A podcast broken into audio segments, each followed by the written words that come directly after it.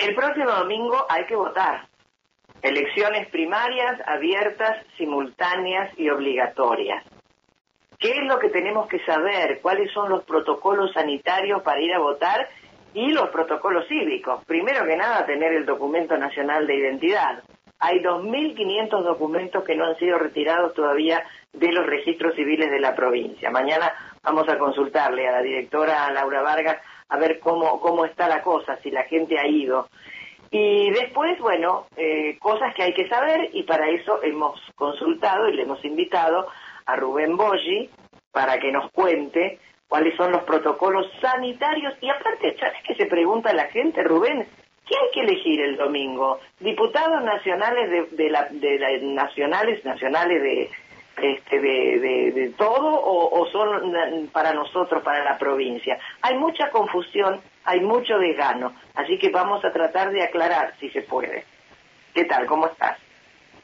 Buenas tardes, Carmen.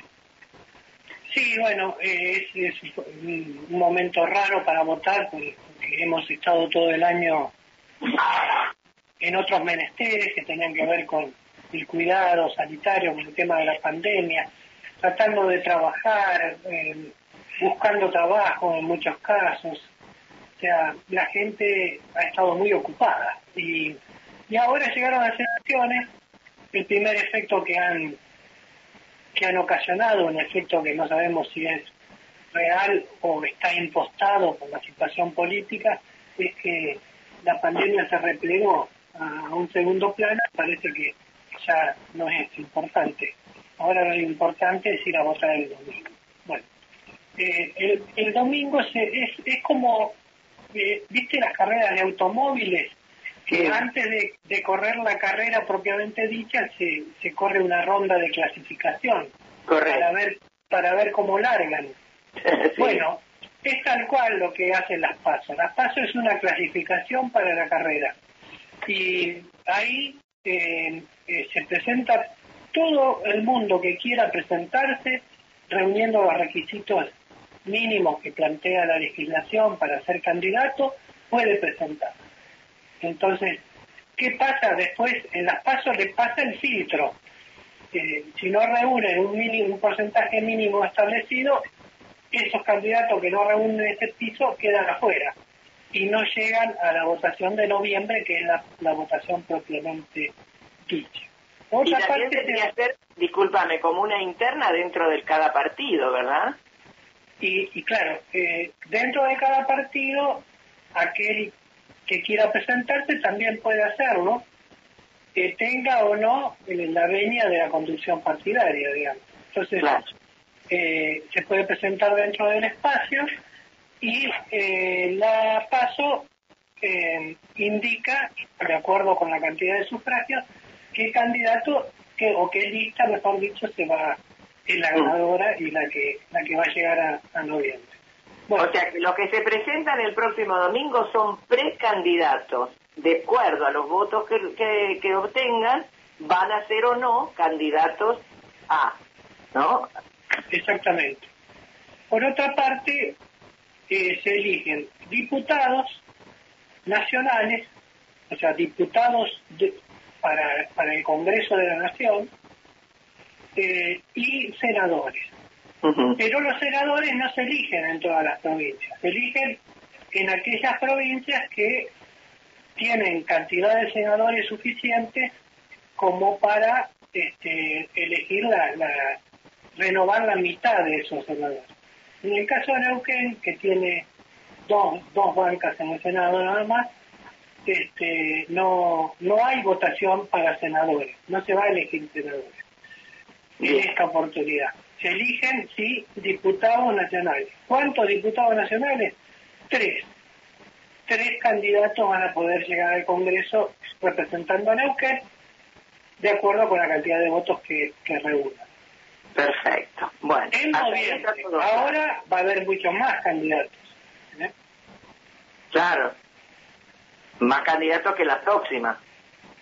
Claro. Entonces ahí se, se hace la ronda clasificatoria y después eh, en, en, en, la elección de noviembre, que es la elección nacional, que, que va a funcionar en función de esta clasificación que se hace este domingo, ahí sí elegimos nuestros representantes al Congreso de la Nación. Ahora lo que estamos eligiendo es la grilla de, partida para llegar al, para llegar al Congreso de la Nación. De la Nación, bien. Ahora, ¿cuáles serán los protocolos? Hay mucha duda con respecto al, al cierre del, del sobre, Rubén, porque dicen algunos que hay que doblar la solapa sin pegarla. Hay mucha gente que no lo quiere hacer porque dice, no, hay riesgo de que me cambien el voto.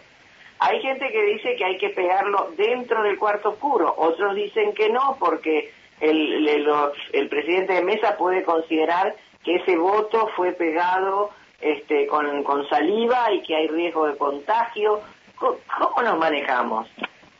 Bueno, eh, la Cámara Nacional Electoral dice textualmente sobre ese tema, cierre de sobres, se indicará a los electores que no cierren el sobre con saliva, se recomendará introducir la solapa del sobre en su interior para que contenga las boletas hasta el momento del escrutinio sin necesidad de pegar el sobre. Esa es la recomendación que hace la Cámara Nacional Electoral.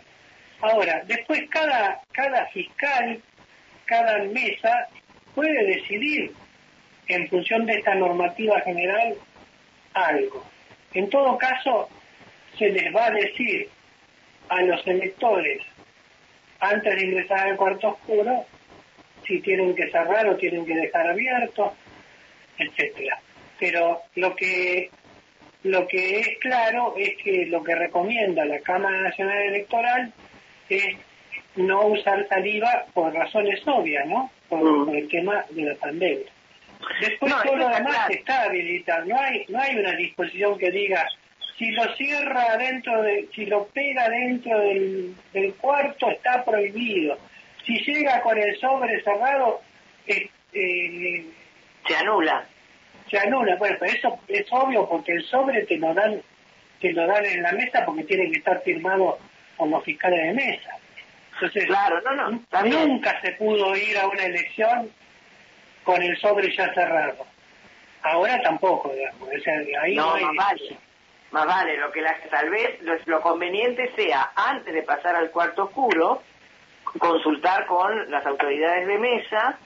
El que tiene una duda, exactamente. yo, quiero pegar el, yo quiero pegar el, sobre, pero no, no voy a usar saliva, pero tampoco voy a doblar la solapa para adentro, quiero pegarlo. Después, acá atrás, ¿no? Claro, entre las recomendaciones son todas recomendaciones que tienen en cuenta lo que ya sabemos de cómo hay que cuidarse en la pandemia de coronavirus. Por ejemplo, eh, se recomienda llevar una virome para, que cuando tengas que firmar uses tu virome eh, en, lugar de la que te pueden dar. De todas maneras, si no la llevas, te van a dar una virome previamente desinfectada, es decir, eh, es lo mismo. Igual vas a poder hacer lo que hacer. Y eh, también también van, van a ver que le van a, en vez de darle el sobre, le van a pedir tome un, tome un sobre, por favor, para que no te lo den en mano, con, la mano de la fiscal apoyada ya en el sobre.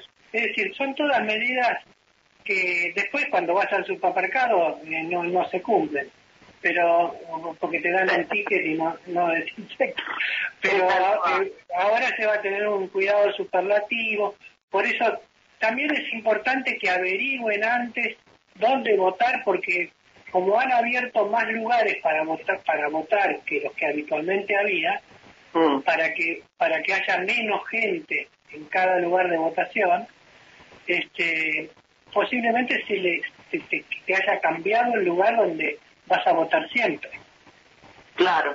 Eh, y otra cosa más, teniendo en cuenta que el pronóstico del tiempo no es muy alentador para el domingo, habla de viento y frío, eh, no sé cómo harán este, con el tema de ingreso a los establecimientos, si, si se harán esperar a la gente afuera, cómo, cómo será.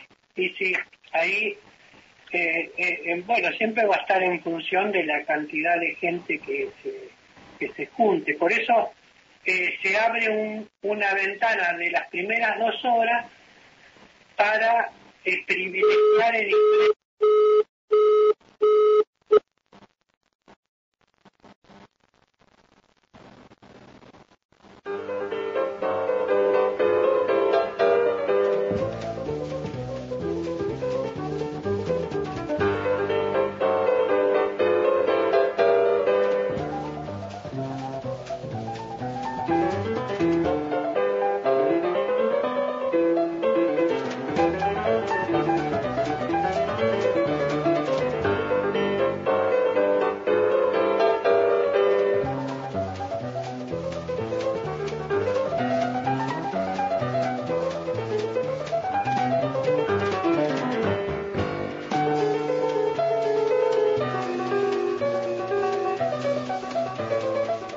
Bueno, una mano negra nos cortó la comunicación. Rubén, ¿dónde quedamos?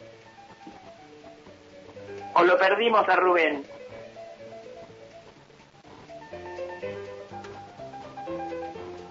Cortó también con Rubén. Bueno,